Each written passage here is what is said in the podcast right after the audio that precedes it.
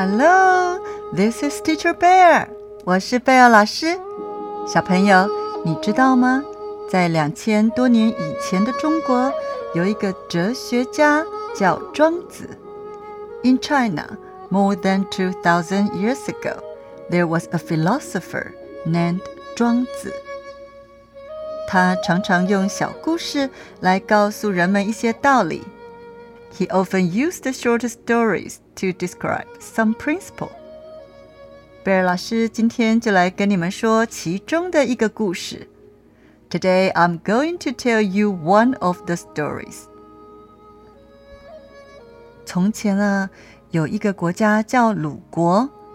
有一天，皇宫附近飞来了一只鸟。A long time ago, there was a country called Lu. One day, a bird flew near the king's palace. 鲁王从来没见过这种鸟，以为是神鸟，就派人把它抓了起来，并且把它养在了庙里。King Lu had never seen this kind of bird before.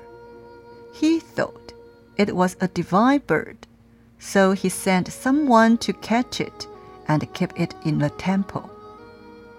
鲁王觉得 这样就没有人能伤害那只鸟了。King Lu thought that in this way, no one could harm the bird. 此外，鲁王还要求乐师每天演奏音乐给他听，让厨师做最好的菜给他吃。King Lu also required musicians to play music for it every day, and asked the chef to cook the best dishes for it to eat. 鲁王说：“ 给他最好的，Give it the best。”可是啊，因为这只鸟失去了自由，很不快乐。But because the bird had lost its freedom, it was very unhappy.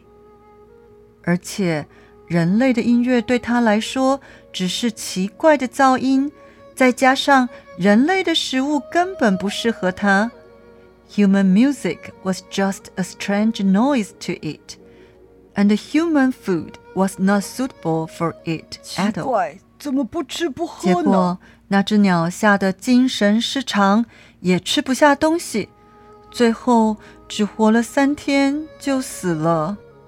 The bird was so scared that it became insane and couldn't eat. Why? In the end, it only survived for three days. 小朋友听了这个故事以后，你觉得庄子想要告诉我们什么呢？after hearing this story, what do you think 庄子 wanted to tell us? 你是不是觉得很奇怪？鲁王明明给了那只鸟最好的照顾，为什么那只鸟还是死了呢 ？Do you find it strange that the king already gave the bird the best care, and yet the bird still died? 那是因为鲁王用自己的方式养鸟。而不是用适合鸟的方式来养鸟，最后造成了这个悲伤的结果。That's because King Lu raised the bird in his own way, not in a way suitable for the bird, which finally caused this sad result. 就好像你觉得巧克力很好吃，所以你想给小狗、小猫吃。It's like this. You think chocolate is delicious so you want to give it to a dog or a cat. 可是你知道吗？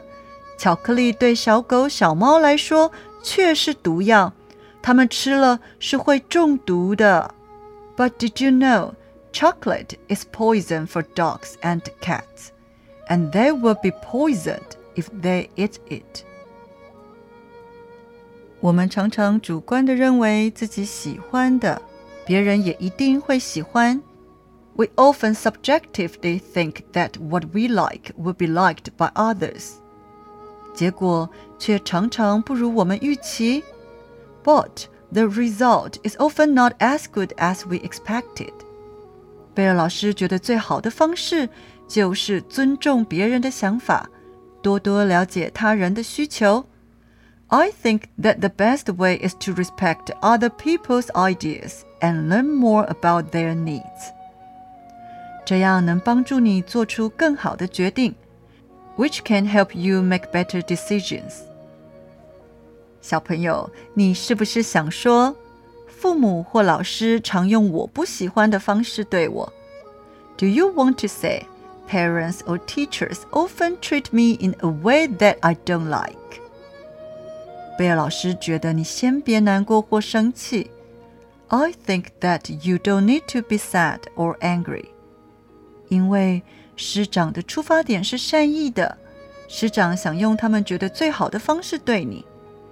because the parents or teacher's starting point is kind, and they want to use the best way they know for you.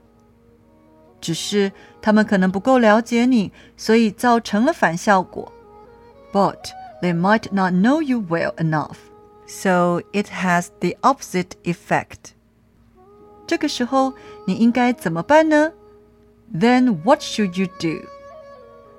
贝尔老师觉得你可以试试看，把你的感觉说出来，好好的跟师长沟通。I think that you can try to express your feelings and communicate with your parents and teachers properly.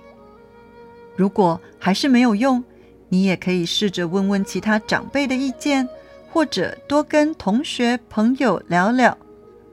If it still doesn't work, you can also try to ask other elders for their opinions or talk to your classmates and friends more. 相信你一定能找到最好的办法。I believe you will be able to find the best way. 小朋友，如果你想婉转的拒绝别人的善意，并且让他知道这不是你需要的，用英文你可以怎么说呢 Thank you very much, but it's not what I need.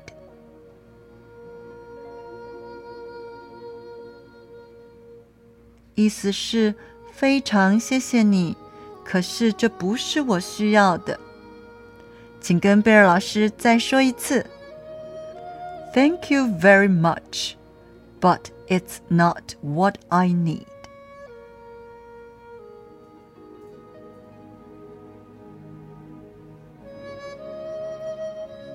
小朋友，希望你能够学会尊重他人，也希望当你觉得不受到尊重时，能够有勇气跟别人沟通。I hope you can learn to respect others, and I hope you can have the courage to communicate with others when you feel disrespected. 贝尔老师知道学会这些并不容易，但是相信慢慢的。你一定能做到。I know that it is not easy to learn these things, but I believe that you will be able to do it little by little. 小朋友，你喜欢庄子的故事吗？像 The Episode Twenty Two 井底之蛙，The Episode Twenty Three 夏虫不可语冰，都是庄子说过的故事哦。 贝尔老师以后再说别的给你们听，我们下次见喽，See you next time。